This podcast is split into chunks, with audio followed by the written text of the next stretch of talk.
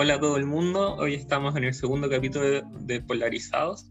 Eh, primero que nada queríamos agradecer la recepción que tuvo el primer capítulo, creo que fue al menos mejor de lo que yo esperaba. Eh, y hoy traemos nuestra segunda edición. No sé si quieres saludar tú, Rodrigo, antes de empezar con el programa.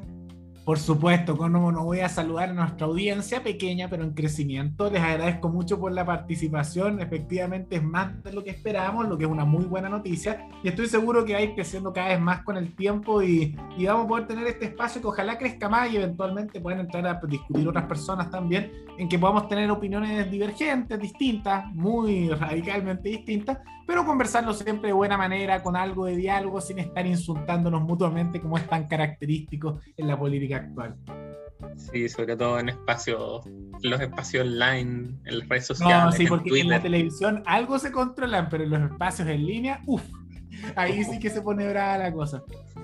Bueno, eh, para partir con el capítulo de hoy tenemos tres temas súper interesantes, como, como igual que el capítulo anterior, el tercer tema vamos a ver si alcanzamos a abordarlo, como va a depender de cuánto nos explayemos en los primeros dos. En primer lugar vamos a hablar de eh, el cambio político que algunos han visto dentro de Sharp de las nuevas propuestas que tiene para su reelección en la alcaldía de Valparaíso. En segundo lugar, vamos a hablar de la gran polémica que se ha armado eh, respecto al, al, cupo en la Cámara de Diputados de Renato Garín, que Revolución Democrática tuvo que elegir eh, dentro de esta semana quién lo va a reemplazar ahí durante lo que queda de periodo. Y finalmente vamos a hablar un poco de las propuestas económicas que proponen los distintos candidatos presidenciales que tenemos hasta el momento para la elección de fin de año. Así que para partir con el tema, con el tema de Sharp, no sé si nos puedes introducir un poco, Rodrigo. Sí, no, no hay problema, José. Eh, vamos a hacer un pequeño contexto. Hay elecciones de alcalde que se acercan en distintas comunas. Y una de esas, por supuesto, está en Valparaíso, donde Jorge Sharp, que era el Frente Amplio, pero ahora, si no me equivoco, va como independiente, eh, se lanzó como candidato y llegó a la alcaldía con un discurso que era de cambiar las cosas, una política distinta, terminar con el neoliberalismo. Fue muy mediático en su momento. Con el paso de los años parece haber un cierto cambio y lo más sorpresivo se da justamente en sus propuestas ahora, tan solo a semanas de sean las siguientes elecciones, eh, y que menciona un discurso que si uno lo escuchara sin conocer quién es él, podría pensar que esto fácilmente puede venir de Renovación Nacional o incluso alguien como Sebastián Piñera o alguien tal vez incluso como Desborda. Y da de la mano de que pasó de en su campaña anterior a la alcaldía de hablar de de eliminar el neoliberalismo, el cambio de sistema, a un discurso en el cual, cito, dice que se busca incentivar la inversión privada para permitir crear más puestos de trabajo en el mundo privado, pero con reglas claras. Y de esa manera podemos resolver, y estoy citando aquí lo que dice el Dínamo, de una vez por todas el problema estructural que tiene el puerto de Valparaíso con la ciudad. El puerto de Valparaíso tiene que seguir creciendo, se tiene que seguir fortaleciendo, y para eso tenemos que construir un pacto portuario con el mundo privado. E insisto, esto es sorprendente porque tal vez sería común y corriente un político más de centro, o incluso de centro derecha, un RN cualquiera te podría decir eso. Pero lo que es llamativo es que él era del Frente Amplio, se veía como estas imágenes más progresistas, o incluso mm, de una izquierda un poco más dura a nivel progresista, y ha cambiado totalmente y pasa a ser un socialdemócrata. No, no sé qué piensas, José, porque tú eras más de ese ámbito.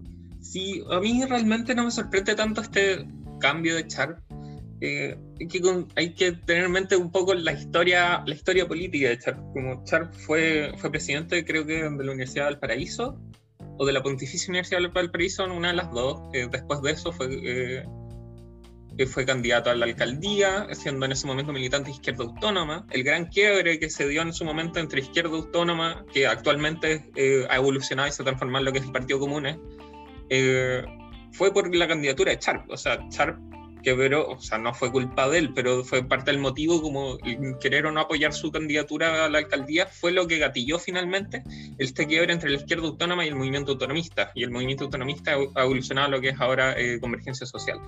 Y bueno, y Charles se fue de, de, convergencia social cuando se firmó el acuerdo que permitió, el acuerdo del 15 de noviembre, que permitió ahora el plebiscito que tuvimos hace poco y la elección de constituyentes que vamos a tener ahora. Y esto a mí me da, y también las declaraciones de Char me da a ver que tiene tintes muy populistas, como muy, muy similar a lo que sería Pamela Giles hoy en día. Entonces, eh, ahora en una situación que él se, está, se ve envuelto en situaciones de, de corrupción, que, que, su, que su coalición que lo apoyó para llegar ahí no lo está apoyando, que el movimiento ciudadano que, que lo apoyó en, en la primaria anteriormente, que era Matriz Ciudadana, tiene su propio candidato, entonces Sharp se ve un poco solo y yo creo que tiene más que él cambiar de ideales, se está dando cuenta que si es que no aborda un público más de centro, no va a ganar. Y yo creo que estas medidas van en ese sentido. Pero tú no crees que haya un cambio ideológico que no es tan raro que ocurra porque hemos visto muchas veces a lo largo de la historia política que personas que cuando eran más jóvenes tenían ideas que podían sonar un poco más radicales eh, dentro de la izquierda, con el paso del tiempo al ingresar a cargos públicos pasan a ser socialdemócratas. Incluso yo diría que es parte como de una cosa que ocurre bastante en la izquierda, que muchos critican eso, ¿no? Que todos estos que eran más revolucionarios, con un discurso más radical al inicio, llegan a la política y pasan a decir, bueno, un sistema mixto, con mucha regulación, inversión estatal, pero igual con un sistema de, de capitalismo. ¿No creéis que tal vez va un poco de la mano de eso? Porque el discurso que está usando Sharp es como el discurso que Piñera usaba en campaña presidencial, en su última campaña. Y diríamos que la narrativa a nivel nacional como que va contracorriente que haga eso. Ahora la narrativa a nivel nacional no va en ese camino, va incluso una cosa más colectivista, diría yo. Eh, pero Sharp parece haber tomado un discurso que, insisto, me recuerda mucho a discurso de, renovación nacional para sus campañas. Yo, insisto, yo creo que su historia muestra un poco como estos dejes personalistas y un poco eh, populistas, como no me veo, eh, es difícil pensar que esto es como un cambio sincero, que Sharp ahora es una persona totalmente pro libre mercado o algo similar. Eh, y aparte, también otra cosa importante es que el electorado de izquierda, eh, por más que a mí no me guste, no es un electorado que hable mucho de economía, como la izquierda, y el electorado de izquierda por desgracia se queda más bien en cosas morales. Entonces, este cambio como yo lo veo solo para un intento de agarrar más votos más que, más que un cambio como muy radical en su postura política. Sí, pero es que eso igual es un fenómeno interesante dentro de la izquierda, porque si lo piensa, eso mostraría de que eventualmente la izquierda, como se queda en ciertos temas morales, eventualmente podría llegar a ser incluso más liberal en lo económico en algunos casos que a veces la misma derecha. No puedo evitar recordar casos, por ejemplo, como el Partido Laborista de Nueva Zelanda, que ahí fueron ellos los que terminaron liberalizando el mercado y privatizando gran parte de los servicios públicos y desregulando y a cambio hicieron algunas políticas más en temas morales que, que gran parte de la izquierda le, le gustó. Pero un fenómeno interesante porque de cierta manera tal vez incluso se da en la derecha, que se queda a veces en temas morales y la parte económica puede llegar incluso a aceptar cosas socialdemócratas o medias socialistas con tal de mantener elementos morales. Sí, o sea, totalmente de acuerdo. Yo creo que Chile estamos en un proceso similar en que en temas económicos como la gente no le está prestando mucha atención y hay una postura mucho más liberal al respecto del que uno cree dentro incluso del mismo Frente Amplio. Y, y para uno que cree que, que el Estado debe subsidiar ciertas condiciones de la vida de la sociedad, eh, es súper problemático eso y un grupo donde yo me identifico y varios amigos míos que comparten más o menos mi ideología, eh, nos vemos un poco huérfanos en ese sentido. Entonces, este cambio de Char, yo obviamente no lo veo con buenos ojos, eh, no porque crea que, que un gobierno eh, un gobierno municipal no tenga que tener relaciones con los empresarios o mejorar los empresarios, sino porque creo que es un movimiento populista y a mí me preocupa que estos movimientos de izquierda que, que se han cultivado en los últimos 10 años eh, terminen siendo algo populista y culminen en eso, algo que no, no, sea significativo. Entonces eso es lo que me preocupa con Char. Eh, sin embargo, yo viendo a los otros candidatos, como veo súper difícil que Char vuelva, vuelva a tener la votación que tuvo hace cuatro años. Y no sé cómo ves tú el panorama electoral en ese sentido.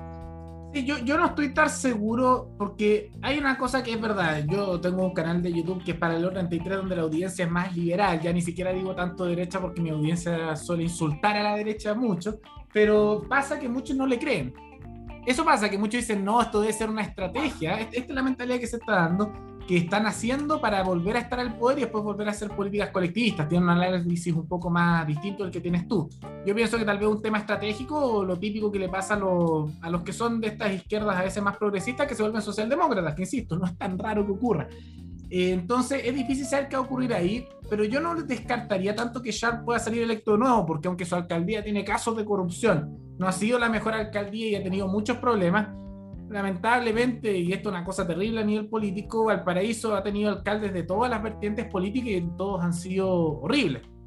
los que han sido de la UDI, los candidatos de C no son una gran eh, solución, los del PS tampoco.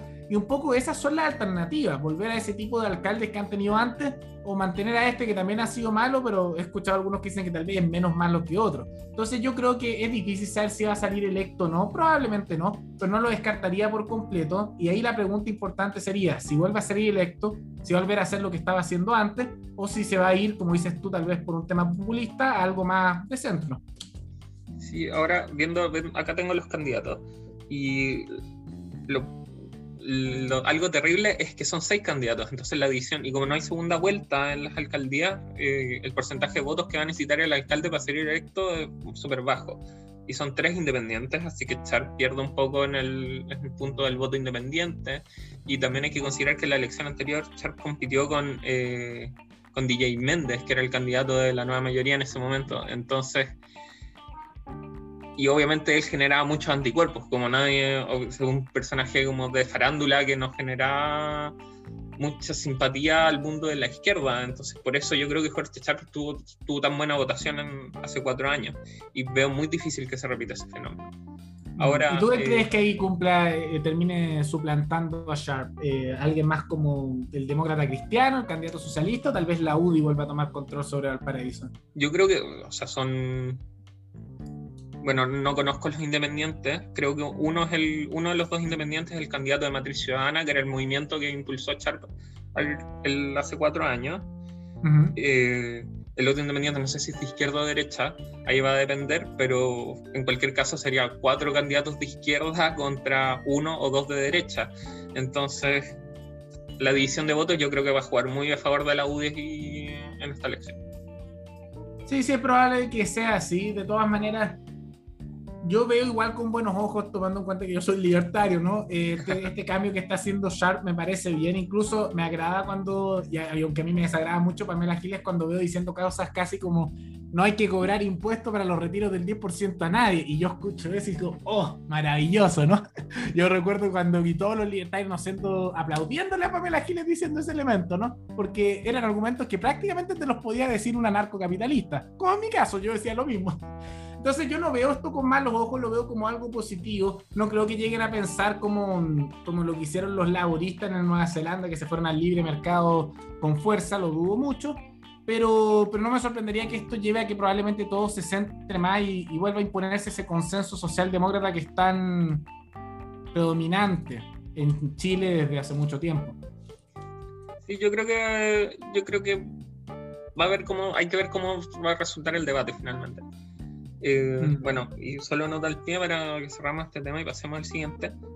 Eh, ahí se demuestra que, que, Pamela Giles no es de izquierda. Ah.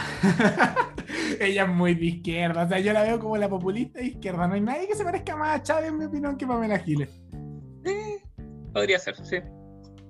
Sí, sí, pero por eso, pero ah, lanza de repente esas cosas que yo las veo y digo, ah, la izquierda criticando impuestos, ¿dónde firmo? Por favor, apoyen eso más. Pamela Giles es presidenta de Chile con el voto libertario. Por supuesto, ahí. Admite que igual sería curioso, sería gracioso. Caso único en el mundo. Bueno, y tú que mencionabas el, caso del Partido Laborista en Nueva Zelanda, ellos, ellos eh, para hacer su primer gobierno, ahora, ahora pudieron hacer gobierno solos, tuvieron que aliarse con, con movimientos de extrema derecha. Como eso también es un caso paradójico, y a través de eso lograron tener la hegemonía que tienen ahora. Pero bueno, para no meternos el tema a Nueva Zelanda, eh, ¿te tinca pasamos al siguiente tema?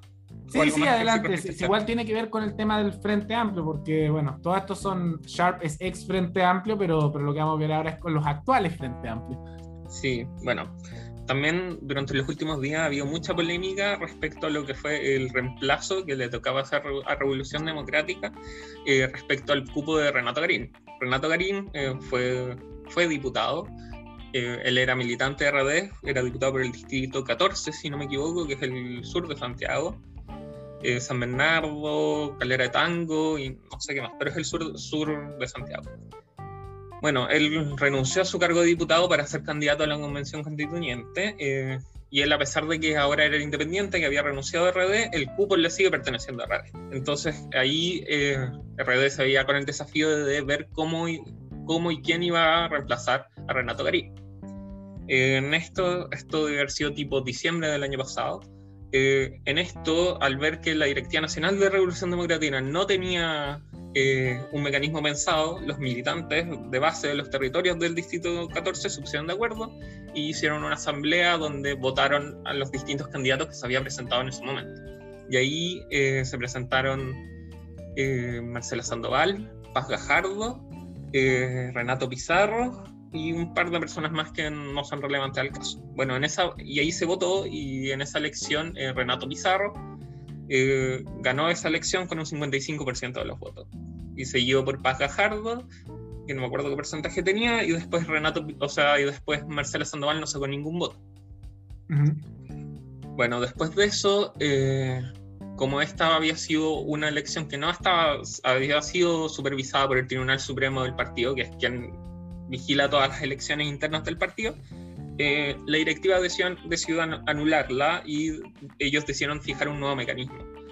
Eh, y ahí en el Consejo Político también se definió que eh, en pos de tener paridad de género dentro de la bancada de diputados, se iban solo a aceptar mujer, candidaturas mujeres, dejando fuera a Renato Pizarro, que había sido el ganador del, o el electo por el territorio.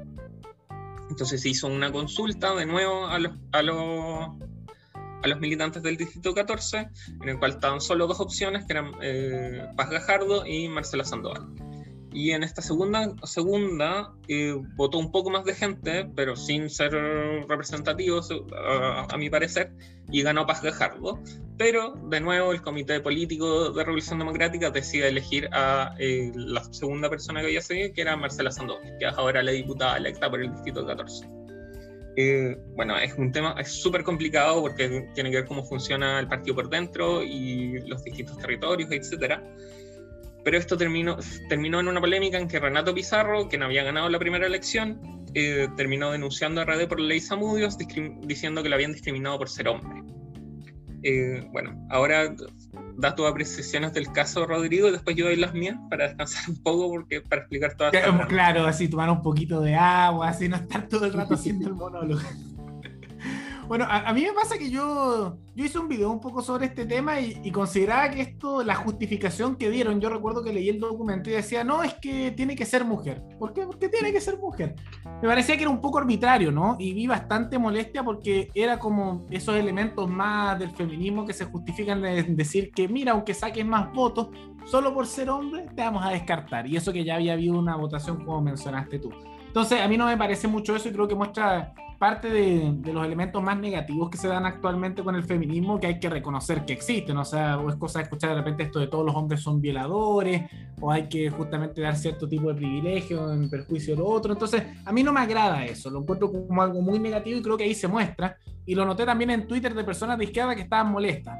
Y otra cosa que molestó tanto esto estos discursos que yo leí para justificarlo de que esto sería para luchar contra el elitismo en la política y la desconexión del mundo político, y que es tan particular que una persona que no tiene voto y se elige simplemente a dedo, lo muestren como una respuesta entre el elitismo, y nada más elitista y desconectado de la realidad que hacer elecciones internas y después por criterios políticos decir, no, vamos a elegir a la persona que sacó menos votos. ¿Por qué?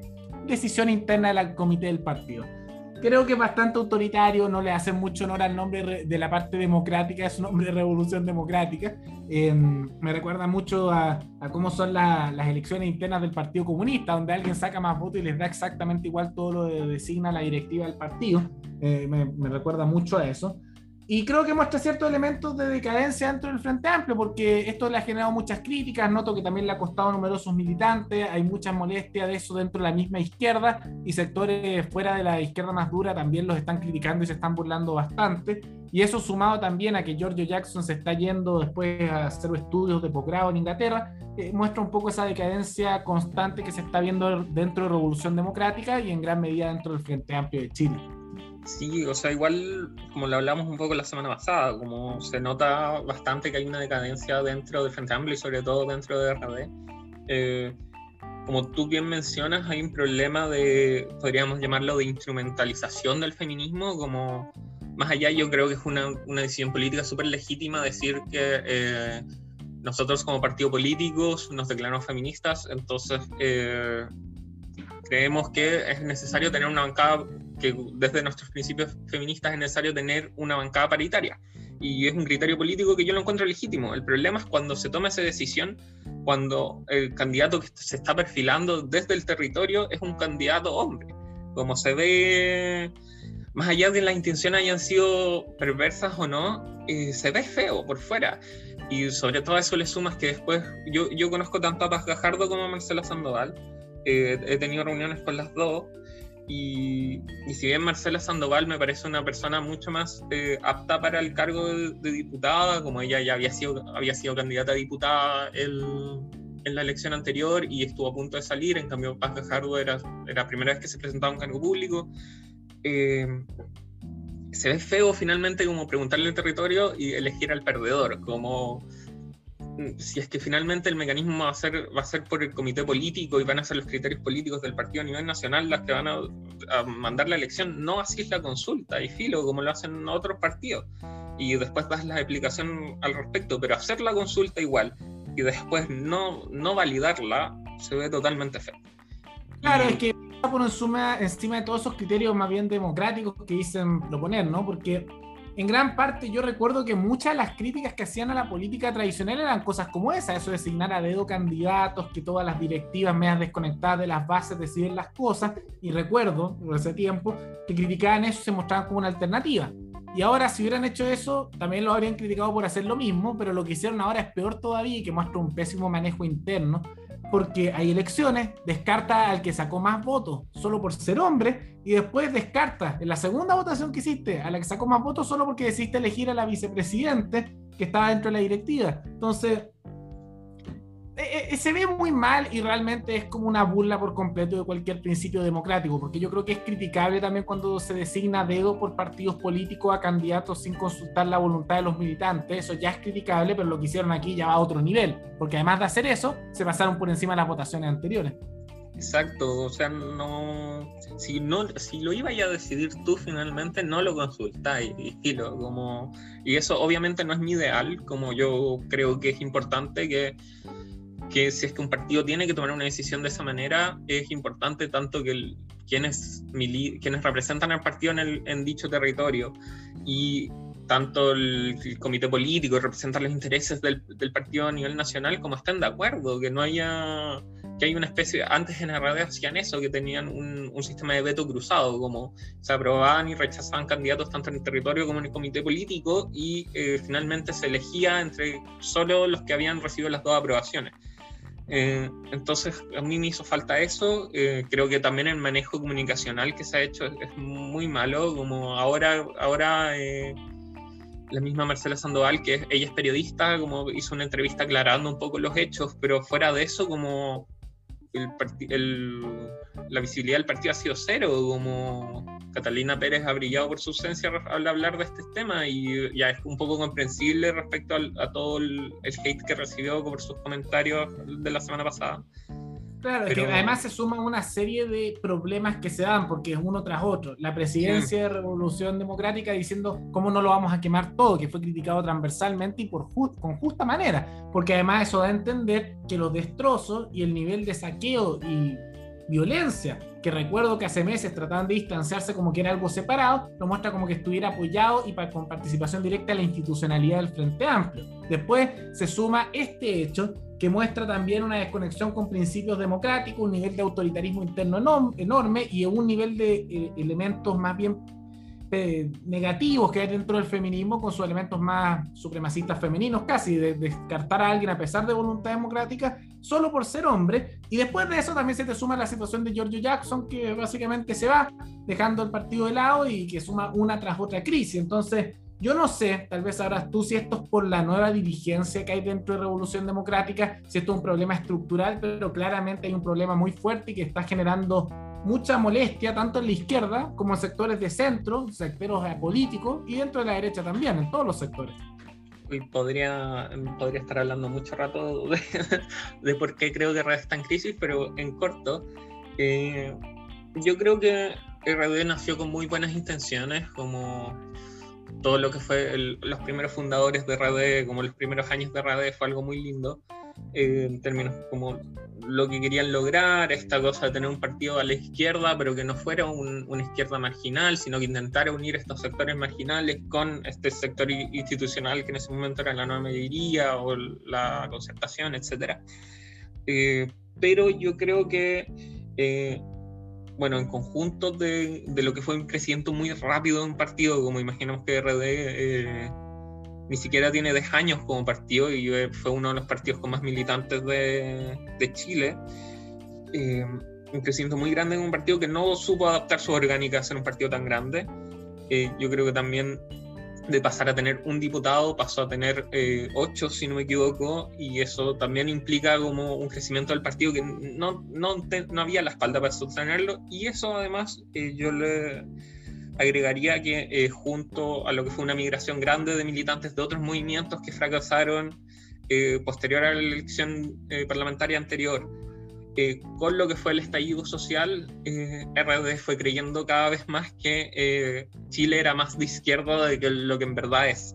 Entonces fue apuntando un, punto, un público de cada vez más, más, más izquierda. Y, y obviamente toda esa gente que, a, la cual está intentando apuntar a RD hoy en día no existe y hay muchos militantes que se dan cuenta de eso. Pablo Vidal y Natalia Castillo se dieron cuenta de eso, que RD está intentando apuntar a un público que no existía y por eso se fueron.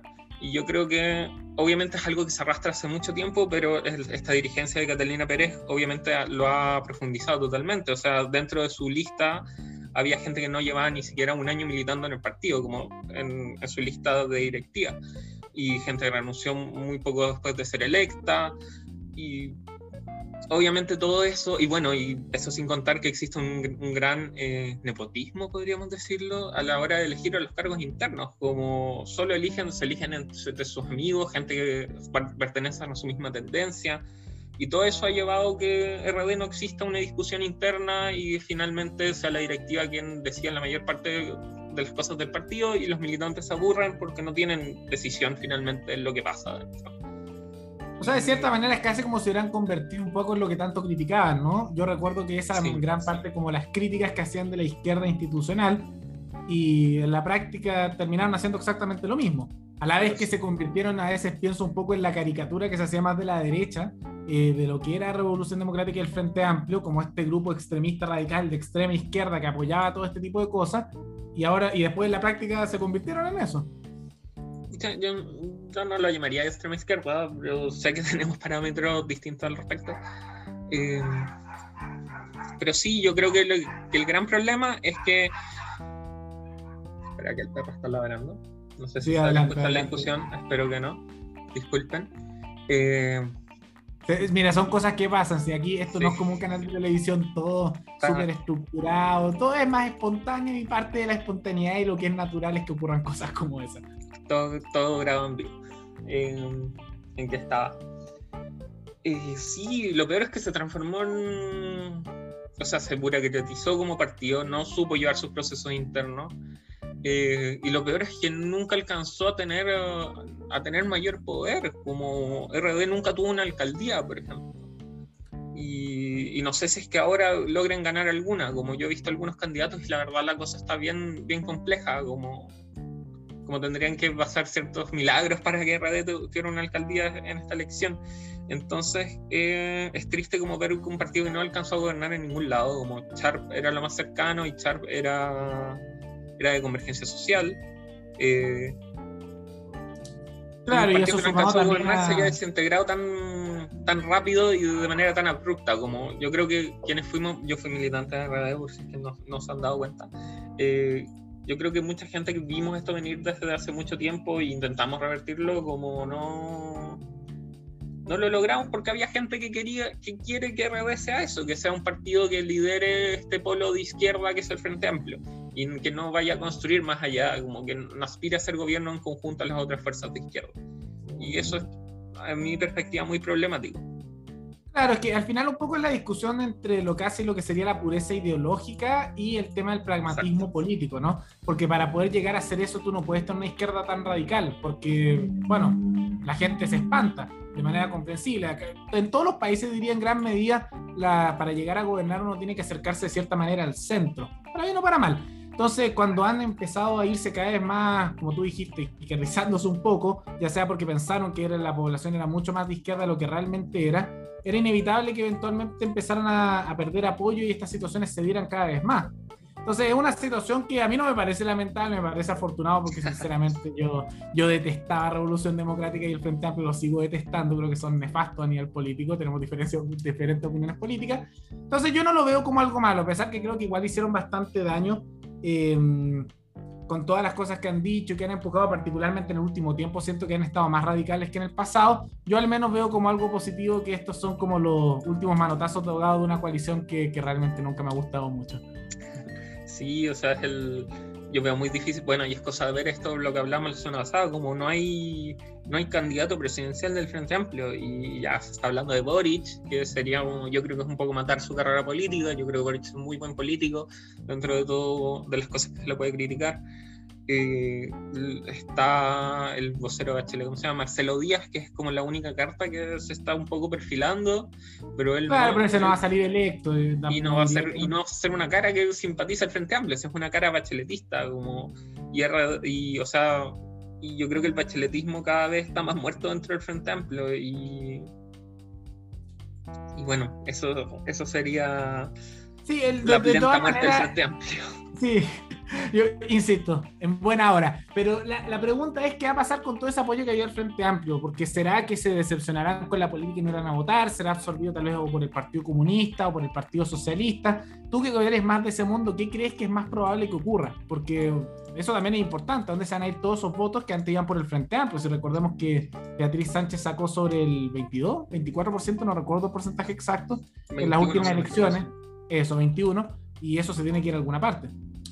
Sí, o sea, yo, yo, veo difícil que al futuro cercano tengamos una figura tan carismática como Beatriz Sánchez.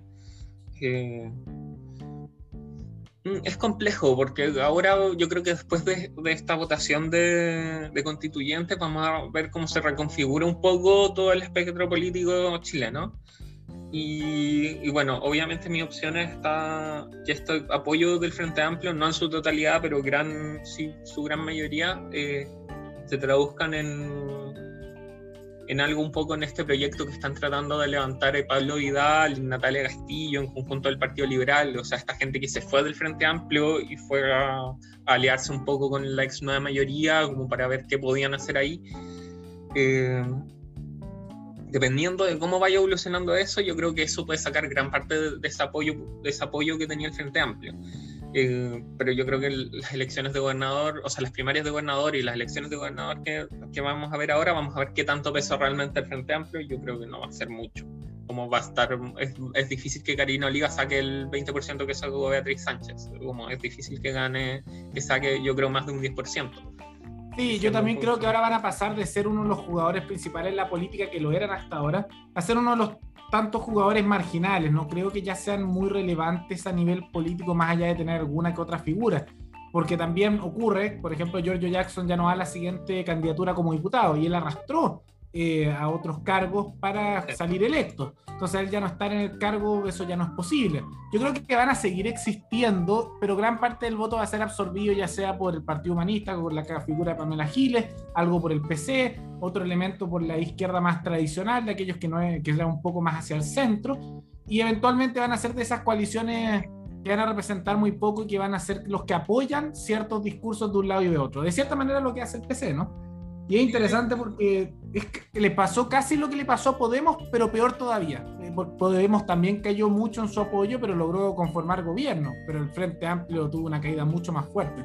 Sí, yo creo que el Frente Amplio no, o sea, no va a volver a tener tantos, tantos eh, puestos en el Parlamento como los tiene hoy en día.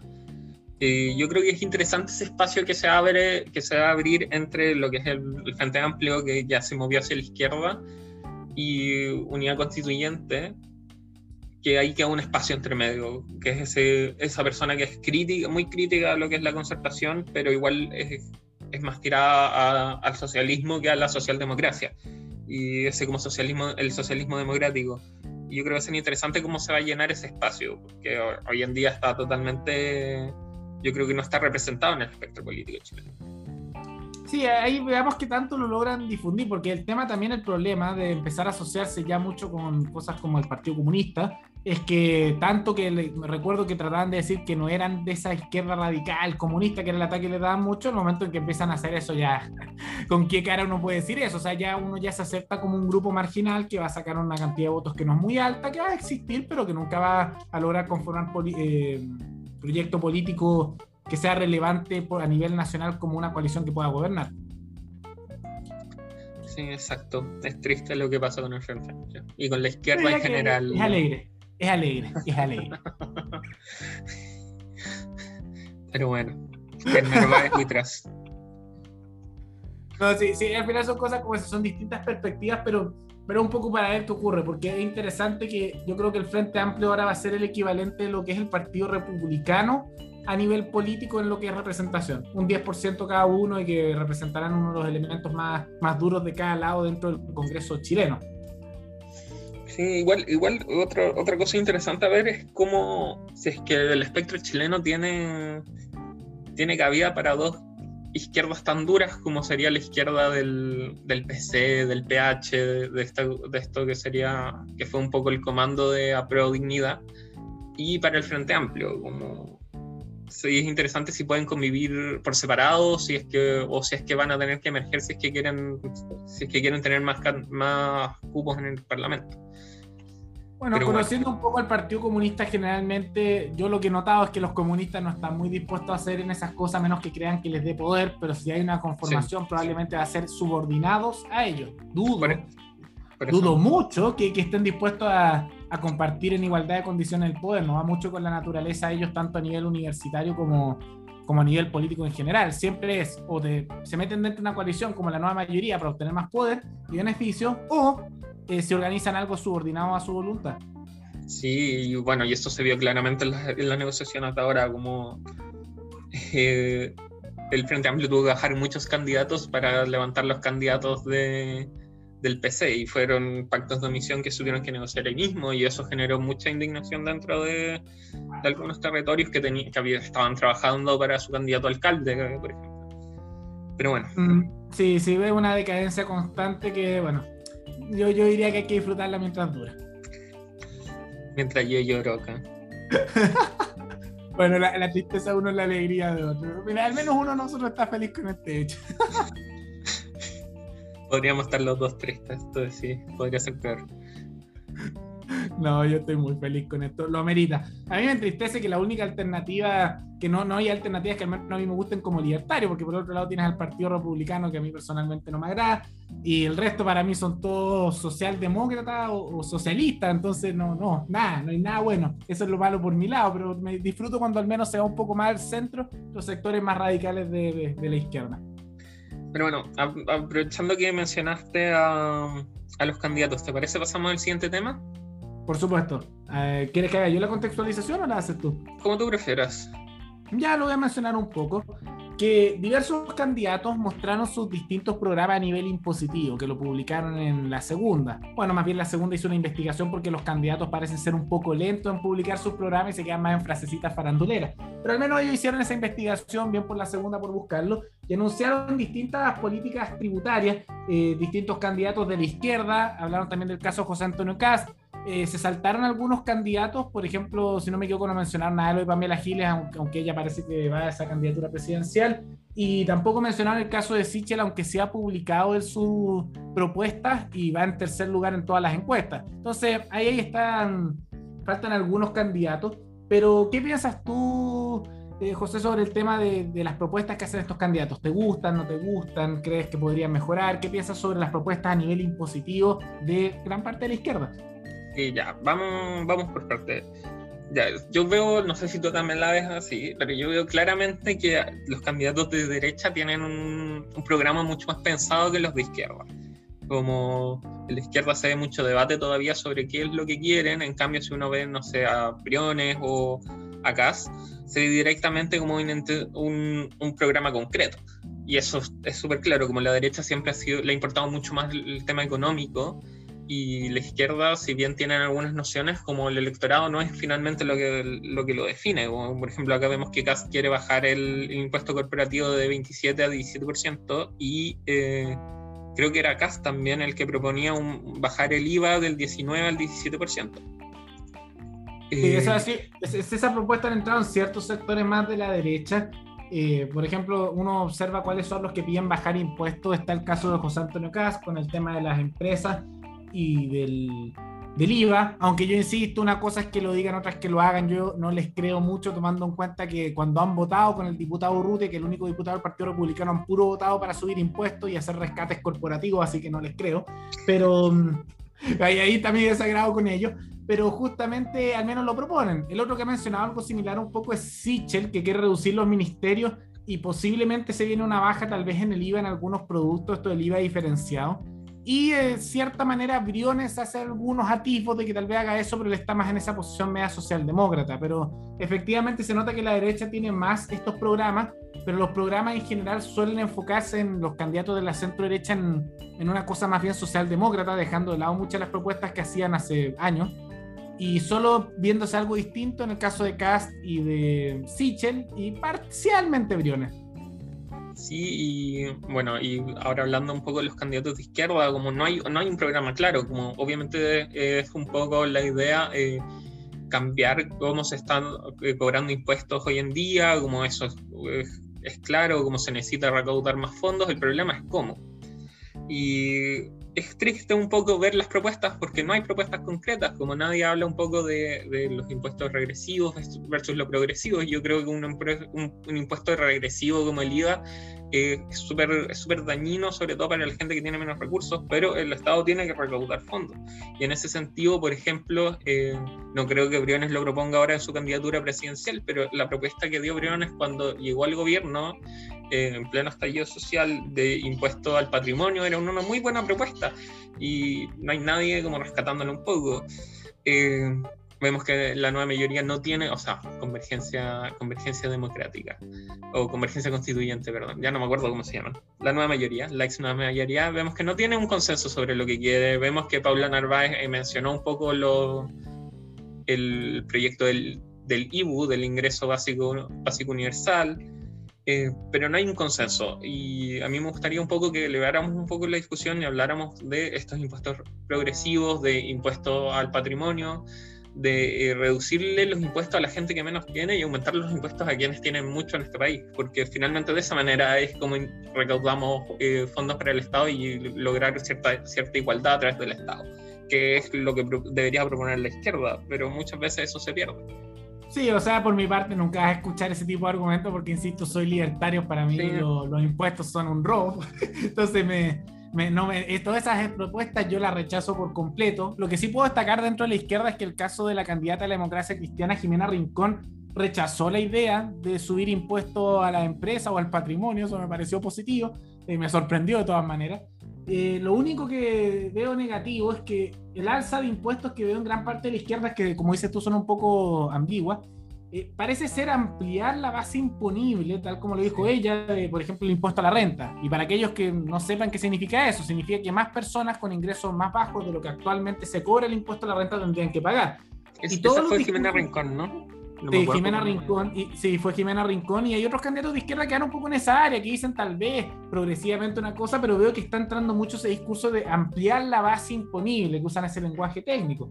Pero eso implica que más personas que tienen ingresos más bajos que los que ahora se les cobran, se les va a cobrar impuestos. O sea, un número mayor de la población va a haber mermado sus recursos.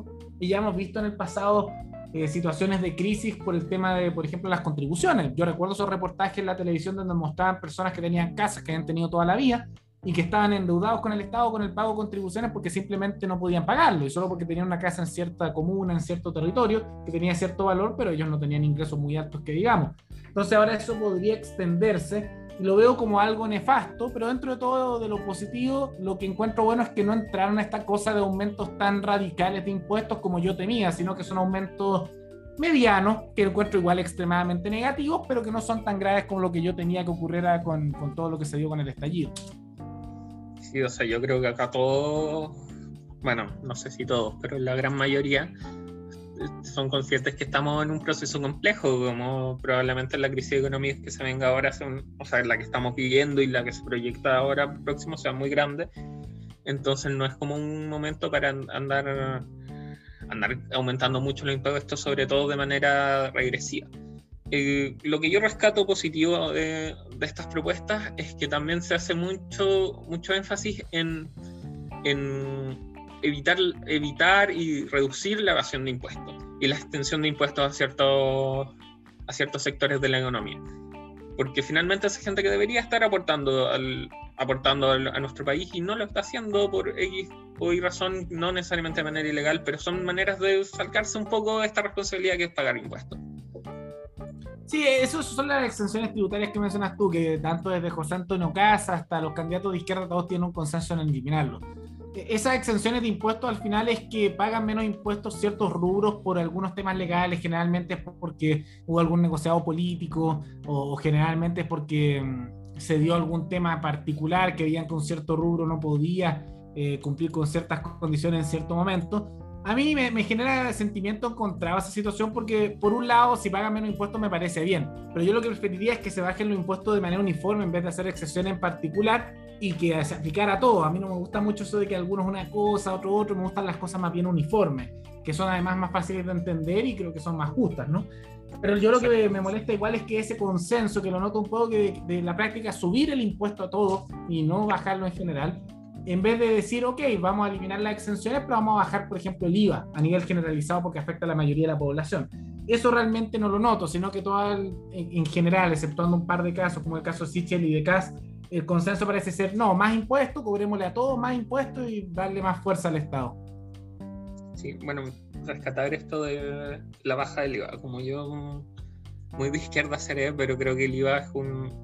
Sí, sé que es muy, muy complejo bajarlo en términos políticos y como de mantener el Estado tributario como del Estado, pero creo que me parece súper negativo que eh, tener un puesto regresivo como el IVA como rescatar ese, ese último punto ahora antes de terminar, que creo que ya estamos un poco en la hora. Sí, el, ¿cuánto tenemos de tiempo para ver si se puede conversar un poco más? Sí, yo creo que podemos darle unos cinco minutos más. Sí, es que yo veo justamente que se puede destacar que hay acuerdo en esos elementos y yo lamento también que, que un tema que no se vea en las propuestas de nadie, y aquí digo literalmente nadie, que es el tema de la descentralización, que lo hemos hablado en otro capítulo, que al menos a mí como libertario me interesa mucho y he notado con mi audiencia que también tiene sectores algunos más de izquierda que también les interesa porque sigue habiendo toda esta mentalidad tan centralista, tan unitaria, y no se habla de una descentralización de verdad que se podría dar tanto en temas federales como a nivel de decisiones con democracia participativa, similar a lo que se hace en, en Suiza, en lugares regionales. Todo es crear un nuevo cargo, el intendente regional, y al final eso no cambia absolutamente nada. El tema de la descentralización parece estar siendo todavía ignorado, que es una de las temáticas que más pedían aquellos de regiones, y recuerdo que en el estallido lo mencionaban, pero eso parece ser ignorado por completo, y se sigue bajo esta lógica centralista, muy santiaguina, de decir todo a nivel central, y bueno, las regiones recibirán uno que otro recurso, ya le pasamos un subsidio, pero algo de autonomía para tomar sus propias decisiones, no, nada. De hecho, bueno, ahora, ahora vamos a elegir gobernadores regionales.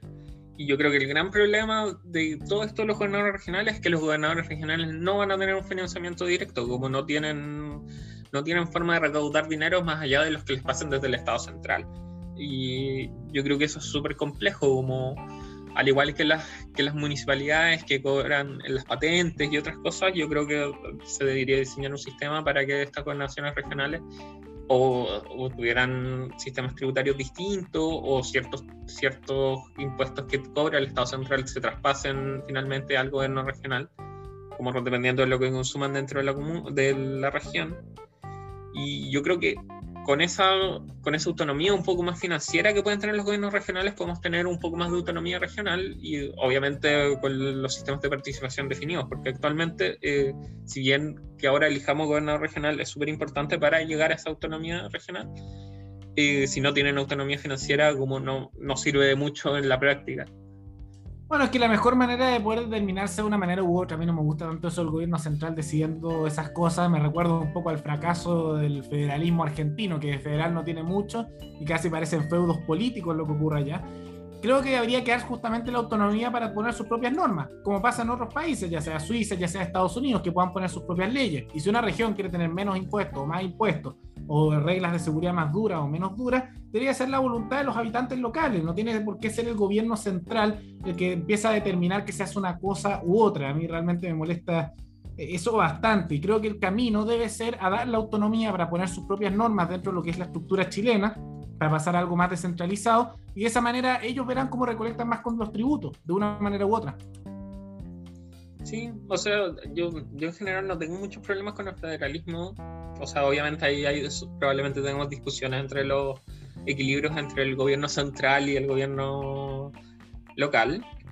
pero lo que me pasa es que Chile igual es un país muy centralizado en términos de población, entonces igual sería complejo como si bien está toda, casi toda la población en sector en Santiago y en el sector central, Valparaíso, Concepción, eh, como lo hacemos en las otras ciudades que no tienen mucha población. Pero bueno, claro, pero los mismos habitantes toman sus decisiones y los recursos que se recolectan en donde hay más población se usan donde hay más población y cada uno recolecta los recursos en su zona local. Y al final es como si fueran unos estados más bien semi-independientes, toman sus propias decisiones con lo que ellos generan. Y ellos verán cuál es la manera que utilizan para sacar más o menos recursos. ¿Qué es lo que hacen los suizos? Les funciona excelente. Y allá tienes cantones que son eh, más, más, de izquierda, medio socialdemócrata, otros medio socialistas, otros que son medio libertarios, libre mercadistas, y, cada, y además eso genera, al tener participación ciudadana y no tener la intervención de políticos representantes, que representantes no tienen mucho, genera también que haya menos molestia a nivel social y también mayor sensación de participación, porque aquellos que toman la determinación de las normas no son políticos, sino que son ciudadanos. Entonces los cambios se dan justamente con participación directa de la ciudadanía. Sí, yo, o sea, yo creo que ahí no, no, diferenciamos mucho. Yo creo que mientras más participación política, mejor. Como...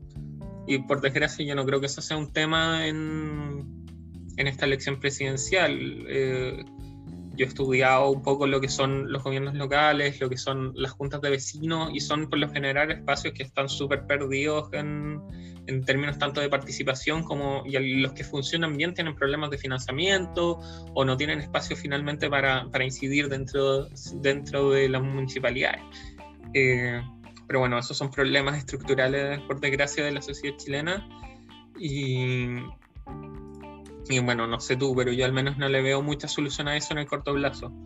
O sea, yo creo que eso solo empieza a ser algo más relevante si es que empieza a entrar más ese discurso de autonomía. Por eso a mí me gusta cuando llegan, por ejemplo, estos independentistas magallánicos pidiendo eso, porque hay un incentivo real de hacer ese tipo de cosas. A veces noto que más en la zona central no hay esa mentalidad más descentralizada, pero que especialmente en las regiones más extremas, eh, a nivel no, no, ideológico, sino a nivel de, distancia, eh, es una necesidad real, porque lo, los problemas son tan distintos que lo que puede pedir alguien de una zona central que requieren ese tipo de autonomía. Los problemas que hay, por ejemplo, en Isla de Pascua, o lo que sea en Tierra del Fuego, en Magallanes, no es los mismos problemas que podemos ver en Iquique o en Santiago.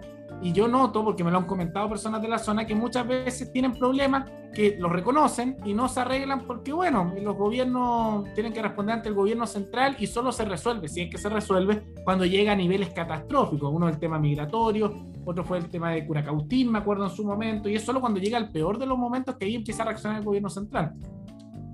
Sí, bueno, ahí también podemos hablar de eh, todo lo que producen estas regiones para que finalmente esa riqueza que se produce se quede acá en, Santiago y no, no se distribuya donde mismo salen, donde hacen daño al medio ambiente y donde finalmente la gente la que la está produciendo, lo que pasa con todo el tema minero, con todo el tema de la agricultura, que es dinero que no se queda en las regiones, sino que pasa, pasa a ser invertido o en el extranjero o en Santiago.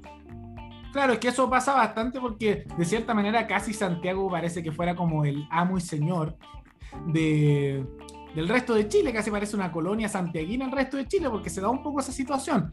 Y por lo tanto me parece que es completamente esencial dar ese tema de autonomía y eso implica no darles recursos del gobierno central como había mencionado antes, sino decir, ok, tú puedes tener tus recursos de lo que ustedes saquen, hagan sus reglas a nivel regional, ustedes pueden poner sus propios impuestos, sus propias reglas y después ustedes ven cómo usan su propio dinero con los recursos que están ahí, con las leyes tributarias que ustedes decidan y de esa manera pueden más ese tipo de decisiones.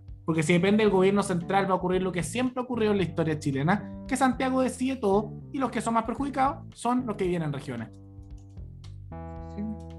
Bueno, yo creo que estamos un poco de acuerdo en, esos temas. Eh, yo creo que obviamente las dimensiones de cuánto, y ahí entramos en cierta discusión, pero ya no. Claro, porque probablemente yo, yo iría más lejos que tú en esos ámbitos. Sí, o sea, yo creo que igual tiene que haber una coherencia, yo siempre opino que tiene que haber una coherencia nacional finalmente en todos, y por algo somos un país. Y ahí yo creo que es el límite. Yo me pregunto por qué lo somos, ¿no? No vería tan malo con que eventualmente puedan seguir su propio camino los, los distintos territorios. Ahí Chile dividido en 16 países chiquititos. ¿Por qué no? Creo que hasta funcionaría mejor y vivirían todos mejores excepto los que viven en Santiago porque Santiago es medio parásito del resto del país. Sí, igual hay regiones que no tienen, no tienen mucha gente para producir. Pero bueno, eso es política fantasía. Eh, yo creo que con eso ya estamos, ya estamos más o menos en el tiempo. Nos desviamos al final un poco en el tema, pero agradecerle a todos los que nos han escuchado en esta segunda edición. Ahora sí que sí, cuando suba el, capítulo, crearé el Instagram para que puedan hacer comentarios y hacer sugerencias, quizás temas que podamos hablar o, o, simplemente como dar su opinión respecto a los temas que estamos hablando, como todo eso será bien, eh, bien recibido. Perfecto, me parece muy bien y sí, porque hasta ahora estamos haciendo nuestra discusión, pero tienen que poder comentar en la audiencia, dar su opinión a favor o en contra, porque o si no estamos dando el mensaje como en la televisión y no se diferencia mucho eso. Ya pues, muchas gracias Rodrigo por estar acá de nuevo. Nos vemos ya la próxima semana. Y bueno, muchas gracias por escuchar. Sí, muchas gracias por tenerme aquí y gracias a todos ustedes por estar presentes en este programa. Hasta luego. Hasta luego.